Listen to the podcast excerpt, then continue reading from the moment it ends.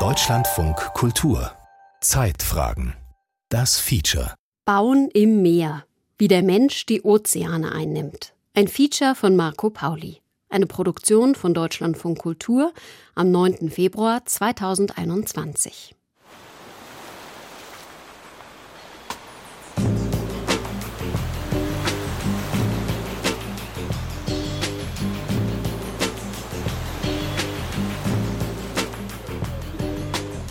Das Ander ist ein Restaurant im Meer. Der Eingang liegt noch zwischen schroffen Klippen an der Küste Südnorwegens. Dann führt der Weg über mehrere Etagen hinab in den Speisesaal.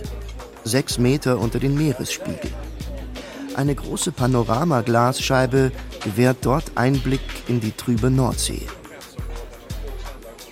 Die Plätze sind ausgebucht bis weit in die Zukunft. Die Faszination hängt vielleicht damit zusammen, dass es ja eigentlich keinen festen Ort für Menschen im Meer gibt. Keine Straßen, keine Häuser. Das Meer ist ein Ort der Sehnsucht, grenzenlos, nicht greifbar, voller Mystik, Kraft und Leben. Ein Ort, in dem unsere frühen Vorfahren gelebt haben, bevor sie die Fähigkeit entwickelten, an Land zu gehen.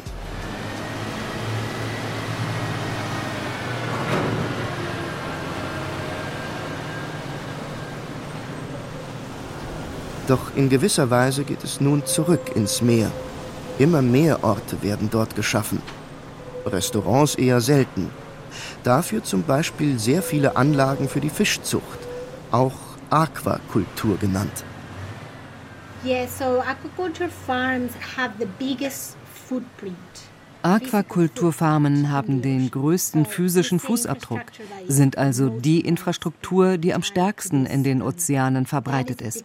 Insbesondere in China, wo sich an der Küste eine schier endlose Kette solcher Anlagen befindet.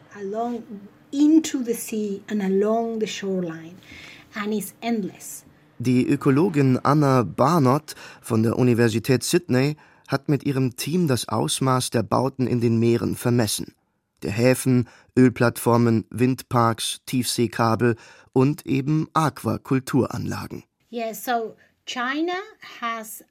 in den Ozeanen hat China einen Anteil von 40 Prozent des weltweiten physischen Fußabdrucks der Infrastrukturen, die wir aufgelistet haben. Danach kommen dann Südkorea mit 10 und die Philippinen mit 8 Prozent. Eine lückenlose Liste der Infrastruktur in den Meeren konnten die Wissenschaftler nicht erstellen. Dafür sind zu viele Bauten nur lokal oder gar nicht erfasst. Interessanter sei ohnehin etwas anderes. But also we were interested in uns interessiert auch, wie sich Bauten auswirken und ihre Umgebung verändern, und zwar über den Bau selbst hinaus. Wenn man zum Beispiel einen Damm baut, dann verändert er die Wasserbewegung und die Sedimentdynamik um sich herum. Auf ihm wachsen Dinge und wahrscheinlich beeinflusst er die Wanderung von Fischen. Er könnte sogar Fische anziehen, wie ein künstliches Riff.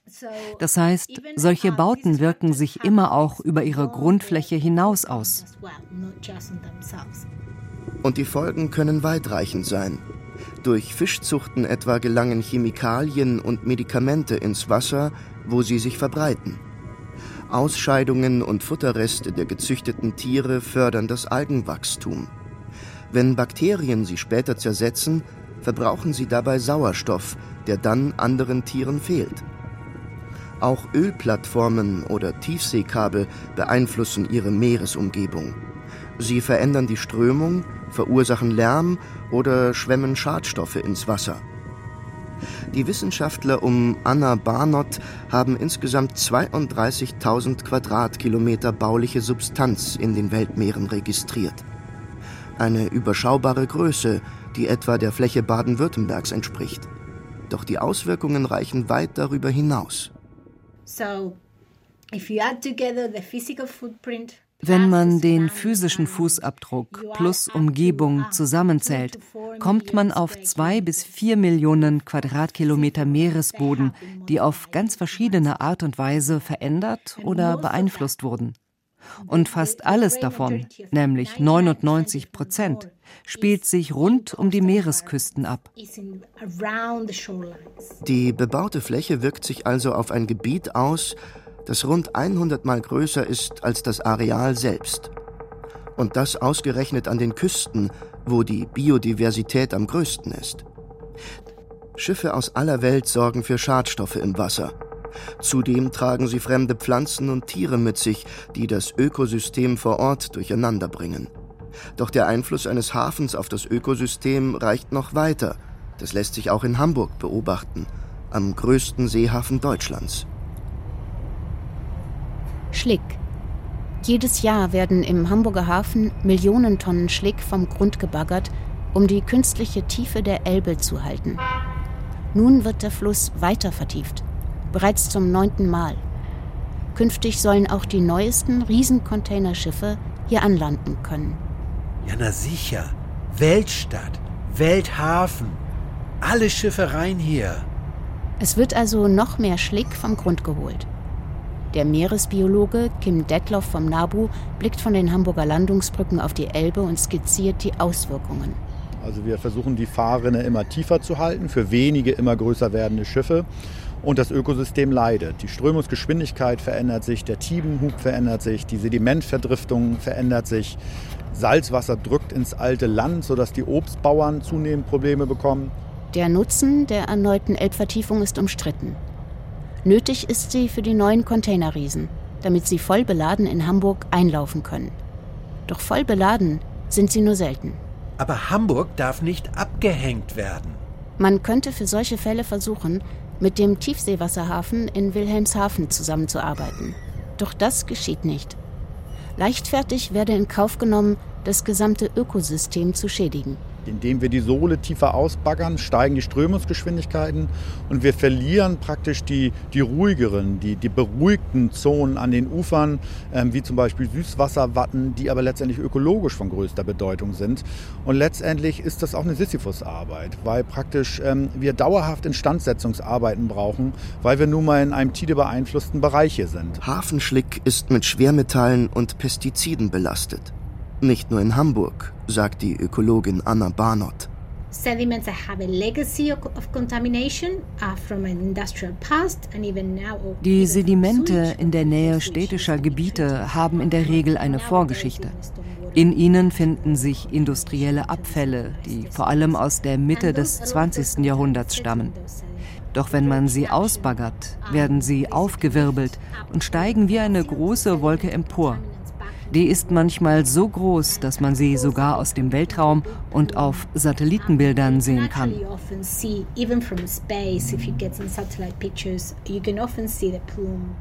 Die aufgewirbelten Sedimentmassen verursachen lebensfeindliche Zonen. In der Elbe machen Naturschützer sie mit dafür verantwortlich, dass die Bestände des Stinns eingebrochen sind. Der Meeresfisch schwimmt zum Leichen in den Fluss. Und von dem Stinden, von den jungen Stinden, die dann aus der Elbe wieder in die Nordsee wandern, ins Wattenmeer, davon sind dann zum Beispiel Wasservögel, Seevögel abhängig, wie Küstenseeschwalben, die wichtige Brutkolonien in der Elbemündung haben. Und so hat Pram die Baggerarbeiten des Hamburger Hafens verändern ein gesamtes Ökosystem. Und was das letztendlich mit dem Wattenmeer macht, das wissen wir heute noch gar nicht. Und nach dem Baggern kommt das nächste Problem. Wohin mit dem Schlick? Eine Frage, mit der sich Hafenregionen in aller Welt beschäftigen. And then with that deposits that could deposit in places like you say, in natural reserves, in places, in places that are not necessarily that much urbanized. Er wird gerne einfach in abgelegenen Gegenden im Meer verklappt. Potenziell könnten die Sedimente auch von Austern und Muscheln gefiltert werden. Oder man setzt Schlickvorhänge ein, die die Verbreitung begrenzen. Das wird mancherorts auch gemacht. Besonders teuer wird es, stark belastete Sedimente an Land zu verarbeiten. Aber wenn die Verantwortlichen damit durchkommen, den Schlick einfach im Meer abzuladen, dann machen sie das auch. Na Logo, einfach versenken das Zeug. Hamburg bzw. die Steuerzahler kostet es jährlich um die 100 Millionen Euro, Sedimente aus dem Hafenbecken zu entfernen. Genauer, kurzfristig zu entfernen. Der meiste Schlick, um die 5 Millionen Tonnen jährlich, wird ein Stück flussabwärts abgeladen. Dort bleibt er jedoch nicht liegen. sondern die Flut spült ihn innerhalb von ein paar Wochen zurück. Ein geringer Anteil von besonders mit Chemikalien und Schwermetallen belastetem Schlick wird an Land gelagert und aufwendig gereinigt. Und offiziell etwa 1,5 Millionen Tonnen Schlick lädt die Stadt jährlich in der Nordsee an der Tonne E3 ab. Das schwimmende Seezeichen liegt rund 15 Kilometer vor Helgoland. Das zugehörige Bundesland, Schleswig-Holstein, lässt sich das teuer bezahlen. Doch die verabredete Höchstmenge ist bald erreicht. Ein neuer Verklappungsort musste her und wurde vor Schahörn gefunden, einer kleinen Insel, die zu Hamburg gehört, obwohl gut 120 Kilometer davon entfernt. Dort soll der Schlick also zukünftig abgeladen werden. Die Insel liegt am Rande des sogenannten Elbe-Estuars, dem über 17 Kilometer breiten Mündungsbereich des Flusses. Halb süß, halb Salzwasser, halb Fluss, halb Meer. Schahörn in der, im Elbe-Estuar äh, liegt zwischen den Nationalparken Wattenmeer und letztendlich wissen wir noch gar nicht, was diese toxischen, hochbelasteten Sedimente dort anrichten. Von Cuxhaven aus geht es von zwei Pferden gezogen per Wattwagen nach Neuwerk, einer kleinen bewohnten Insel, die vor Schahörn liegt. Auf dem Wagen lässt sich erahnen, was für ein besonderer Lebensraum ein Estuar ist. Der Übergang zwischen dem Ökosystem der Elbe und dem des Wattenmeers. Er ist geprägt von Veränderung. Flutwellen, Ebbstrom, Salz und Süßwasser wechseln sich ständig ab. Wo eben noch hohe Wellen waren, rattert der Wagen jetzt durch ein Sandbild aus Prielen und Inseln. Und deshalb leben dort eben ganz bestimmte Organismen und Lebensgemeinschaften, die sonst nirgendwo, nirgendwo woanders die richtigen Lebensbedingungen vorfinden. Hohe Röhrichtpflanzen und Salzwiesen sind Lebensraum und Brutstätte für Insekten, Amphibien, Fische und Vögel. Durch die starke Nutzung und Baumaßnahmen gilt der ökologische Zustand als bereits stark verändert. Wer arbeitet im Hafen oder Insekten? Was wollt ihr Ökos? Nach zwei Stunden Fahrt durchs Watt und Richtung offene Nordsee ist Neuwerk erreicht. Gut 30 Menschen leben hier. Eine von ihnen ist Caroline Rotfuß. Ja, nicht, keine erfreuliche Nachrichten aus Hamburg, wenn man das so mal positiv formulieren möchte. Also als ich das in den Nachrichten gelesen habe, dachte ich ja auch, das kann jetzt nur ein schlechter Scherz sein. So, allein auf die Idee zu kommen, dass also direkt am Nationalpark da die Müll verklappen zu wollen. Also auch wenn es jetzt nur, nur Schlick ist, aber ja, ich, ich verstehe es nicht. Caroline Rotfuß ist Leiterin des Nationalparkhauses auf Neuwerk und arbeitet für den Verein Jordsand. Er wehrt sich, wie auch andere Naturschutzorganisationen, gegen den Hamburger Plan. Sie blickt jetzt Richtung Scharhörn, zwei Stunden Fußweg durchs Watt entfernt. Wir gehen davon aus, dass dieses Sediment an der Stelle nicht lange liegen bleiben wird, weil erfahrungsgemäß da einfach die stärkste Strömung ähm, vorherrscht. Das heißt, das Sediment würde da nicht liegen bleiben, es würde weiter geschwemmt werden und letzten Endes dann entweder in unseren Nationalpark oder in den Nationalpark ähm, Niedersachsen oder von Schleswig-Holstein. Für beide anderen Nationalparke gilt eben auch dieses Verschlechterungsverbot. Ein Verschlechterungsverbot bedeutet gemäß der europäischen Wasserrahmenrichtlinie, dass sich der Zustand des Gewässers eben nicht verschlechtern darf. Aber wer sieht schon genau, was mit dem belasteten Schlick unter Wasser passiert und ob und wie er sich verbreitet? Ja, eben, das sieht keiner. Neuwerk und Scharhörn sind Naturparadiese. Jährlich kommen etwa 100.000 Touristen nach Neuwerk, um Robben, Zugvögel und Sonnenuntergänge zu beobachten. Scharhörn ist für Vögel geschützt und nur für wenige Besucher erlaubt. Caroline Rotfuß betreut die wissenschaftlichen Arbeiten dort. Im Sommerhalbjahr lebt eine einzige Person auf Scharhörn, der Vogelwart. Allein auf einer Insel. Einsamer geht es kaum. Also da muss man schon ein bisschen gefestigt sein. Wir raten aber auch immer den Vogelwärtern drüben, dass sie regelmäßig hier nach Neuwerk kommen sollen, so alle anderthalb Wochen bis zwei Wochen in etwa. Einfach, dass man nochmal unter Menschen kommt, ähm, dass man sich auch mal duschen kann. Drüben gibt es kein fließend Wasser. Der Vogelwart zählt die rastenden oder vorbeiziehenden Vögel. Er hilft aber auch mit, Müll zu sammeln, der vermutlich über Bord geworfen wurde. Und das ist wirklich enorm. Wir haben ähm, dieses Jahr sechs relativ große Gitterboxen voll Müll ähm, von drüben abtransportiert. Also das sieht in manchen Jahren tatsächlich so aus, als wäre da gerade der Mülltransporter vom Festland rübergefahren und hätte einmal alles ausgekippt. Das ist wirklich enorm. Die Elbmündung ist eine der am stärksten befahrenen Wasserstraßen in Europa. Vor Scharhörn ziehen die Containerschiffe wie an einer Schnur gereiht Richtung Hamburg oder Nordostseekanal. Da geht wohl allerhand über Bord. Der Hafenschlick mag unter Wasser bleiben, der Müll kommt irgendwann ans Tageslicht.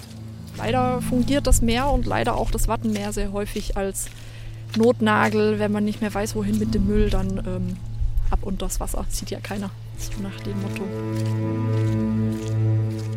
Eigentlich wollte Caroline Rotfuß heute nach Scharhörn wandern, aber die Priele sind zu tief. Das ist in letzter Zeit häufig der Fall und das Watt, es wird immer schlickiger. Das bemerken Arbeitskreise drüben in Cuxhaven und das sieht auch Werner Fock, Hotelbetreiber auf Neuwerk und Wattwagenführer. Das Watt war immer eine Veränderung drin, aber in der letzten Zeit geht das rasant. Und äh, es verschlickt teilweise auch mehr. Und besonders, wenn Sie nach Schahörn fahren, da ist teilweise so viel Schlick, dass Sie da gar nicht mehr mit dem Wattwagen durchkommen. Ob das nun verklappter Schlick ist, kann ich nicht sagen. Müsste ich ja dann beweisen können. Kann ich ja nicht. Aber es ist ja schon verwunderlich, wenn da verklappt wird und da wird es immer mehr schlickig.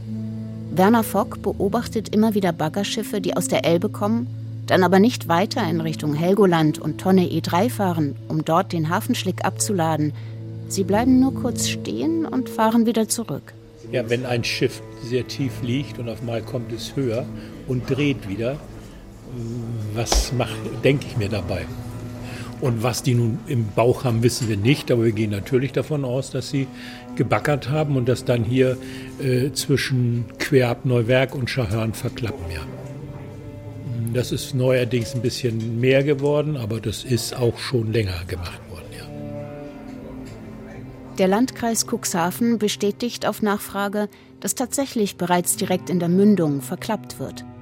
Das wird nicht an die große Glocke gehängt, geschieht aber ununterbrochen. Die zunehmende Verschlickung im Watt habe aber hauptsächlich mit dem Leitdamm zu tun, sagt der Arbeitskreis Schlick in Cuxhaven. Dieser Damm ist 10 Kilometer lang und führt in die Nordsee Richtung Neuwerk. Und damit hat man das Wattwasser abgeschnitten von der Elbe. Früher ist das auf diesen siebeneinhalb Kilometer direkt in die Elbe gelaufen. Das geht jetzt nicht mehr. Es muss jetzt alles durch die Priele durch. Und wenn Sie durch einen Graben, äh, wo heute 1000 Liter Wasser durchlaufen, morgen 5000 durchschicken, passiert was. Der wird tiefer, der wird größer. Werner Fox Familie lebt, wie die drei anderen Familien auch, bereits seit mehreren Generationen auf der Insel. Er macht nicht den Eindruck, als ob ihn schnell etwas aus der Fassung bringt. Dass hier aber immer wieder und ohne mögliche Konsequenzen abzuschätzen in Watt und Meer eingegriffen wird, das ärgert ihn. Wissen Sie, ich fahre jetzt seit 50 äh, Jahren im Watt und ich weiß, wie Watt reagiert. Wir setzen kleine Pricken äh, Buschbricken, an denen wir langfahren. Und das dauert ungefähr 14 Tage, dann ist darum ein kleiner Krater gespült. Äh, das weiß ich. Das ist so. Das macht ja auch nichts, ist ja nur ein kleiner Krater um so einer Pricke. Aber wenn jetzt so große Eingriffe in die Natur gemacht werden, dann kann mir keiner erzählen, dass das keine Veränderung hervorruft. Ich kann jetzt nicht zu Ihnen sagen, wenn die so und so viele Millionen Kubikmeter verklappt, dann verändert sich das so und so bei uns im Ad. Das kann ich nicht sagen. Aber die Gegenargumentation von mir ist, die können mir auch keine Garantie geben, dass keine Veränderungen entstehen. Lärm und Schadstoffe durch die Schifffahrt, Flussbegradigungen, Dämme, Hafenbau und jede Menge giftiger Schlick. Das Hafenareal einer Stadt kann weit über die eigene Infrastruktur hinaus starken Einfluss auf die Küstenregion eines Meeres ausüben. Kein seltener Fall, sagt die Ökologin Anna Barnott.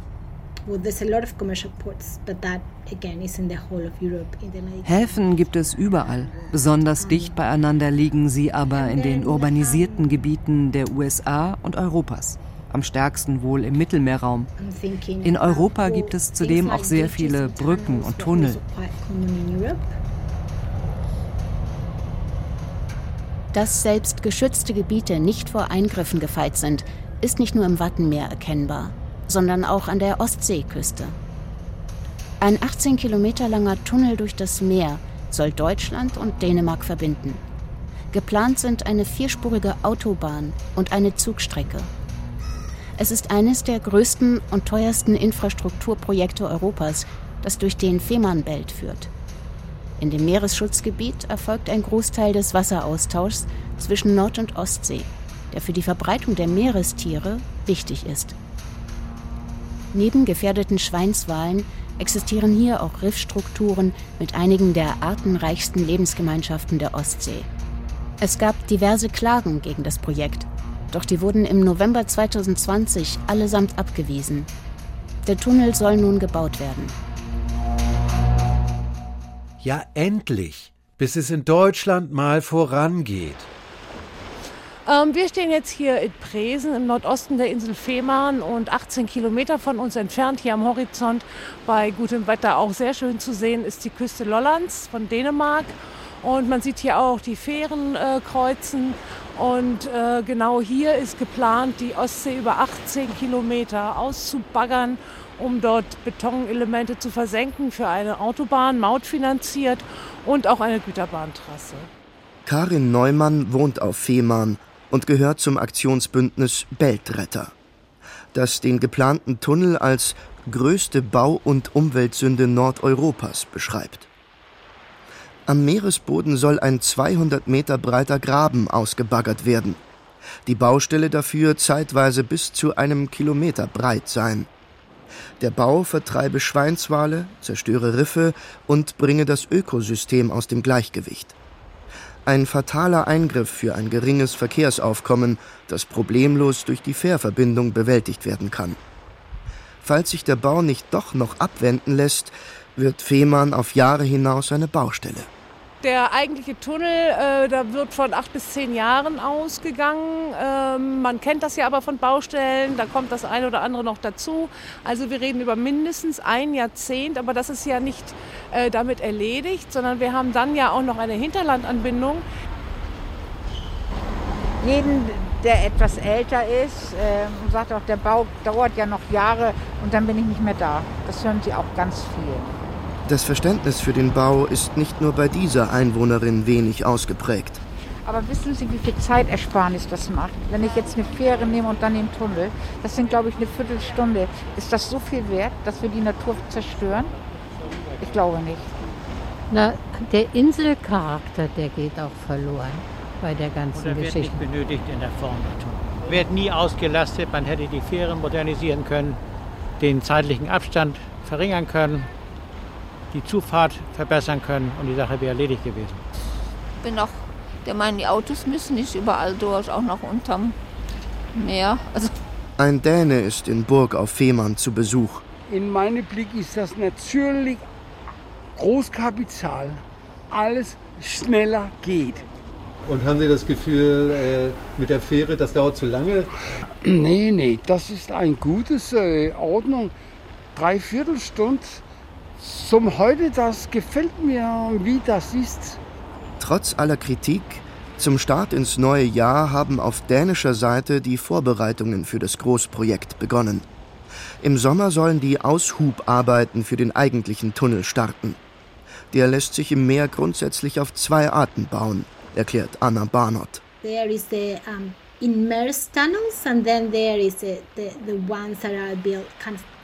sea. Es gibt die Absenktunnel und dann gibt es die, die unter dem Meeresboden gebaut werden. Da wird ein Loch gebohrt und es gibt potenziell keine negativen Auswirkungen auf den Meeresboden. Bei den Absenktunneln werden die Tunnelröhren auf den Meeresboden gelegt und normalerweise mit Felsbrocken oder ähnlichem abgedeckt, um sie zu schützen. Um, to protect it. So ein Absenktunnel soll gebaut werden. Der Tunnel unter dem Meeresboden wäre für die Umwelt zwar verträglicher, doch er ist auch teurer.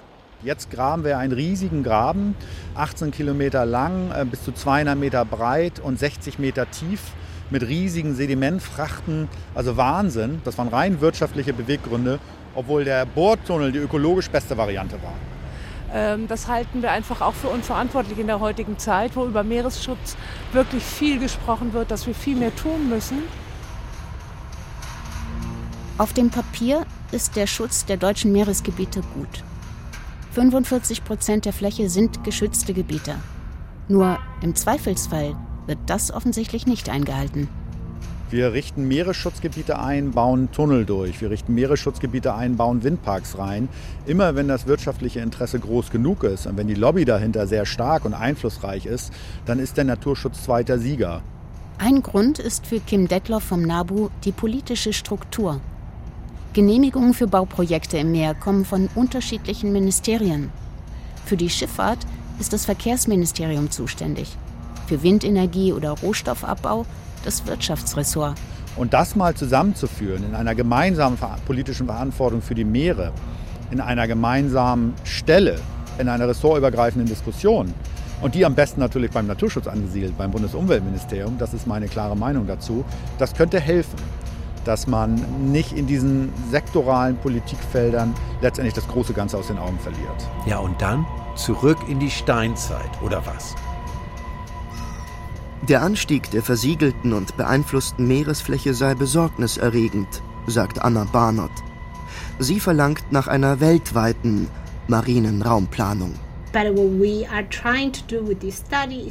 Wir versuchen mit unserer Studie das Thema und dessen Komplexität zu verdeutlichen und vor allem, dass ein angemessenes Management notwendig ist, um zu beurteilen, wo und wie auf dem Meer mit möglichst geringen Auswirkungen gebaut werden kann.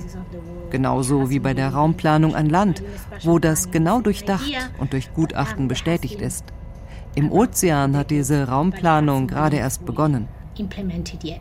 Die Ökologin hat ausgerechnet, schon in naher Zukunft, bis 2028, wird die bebaute Fläche weltweit um ein Viertel steigen. Insbesondere die Zahl der Fischzuchtanlagen nimmt zu und in Nord- und Ostsee entstehen Großprojekte für erneuerbare Energien. Either wind, offshore wind farms or Offshore-Windparks, Gezeitenkraftwerke und Wellenkraftwerke. Vor allem Wellenkraft ist eine sehr aufstrebende Technologie. Wir wollen unseren ökologischen Fußabdruck verringern. Wir wollen, dass die erneuerbaren Energien wachsen. Und das ist großartig. Aber wir müssen das auch klug machen und versuchen zu verstehen, wie sich was auswirkt. Wenn wir etwas in den Ozean einbringen, wird es definitiv die Bedingungen dort verändern. Die Frage ist, wie, in welchem Ausmaß und zu welchem Preis. The question is how, to what extent and to what price. Im Moment beobachten wir ja ähm, den riesigen Hype um die Offshore-Windenergie. Wenn wir aber mehr Offshore-Windkraft wollen in Nord- und Ostsee, dann heißt das, dass wir an anderer Stelle Druck aus dem System nehmen müssen. Dann müssen wir weniger Fischerei zulassen, dann müssen wir mehr, äh, weniger Rohstoffabbau zulassen, dann müssen wir Verkehrswege bündeln. Und dann ist da ja noch als übergeordnetes Problem der Klimawandel. Hm, gibt's nicht. Nicht gestoppt steigt der Meerespegel weiter und Wasser wird sich neuen Raum nehmen was wiederum neue Bauten in den Meeren hervorbringt.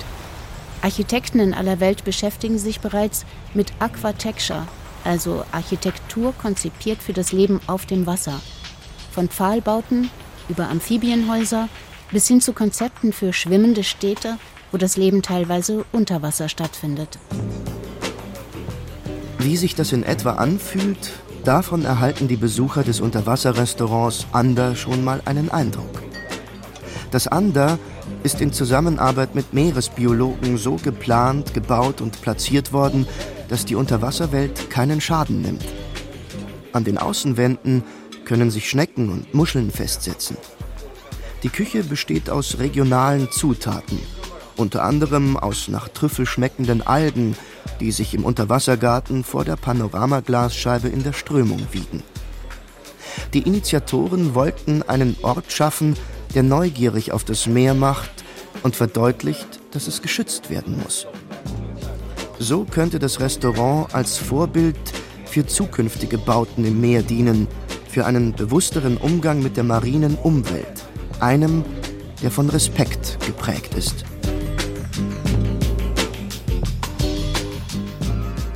Bauen im Meer.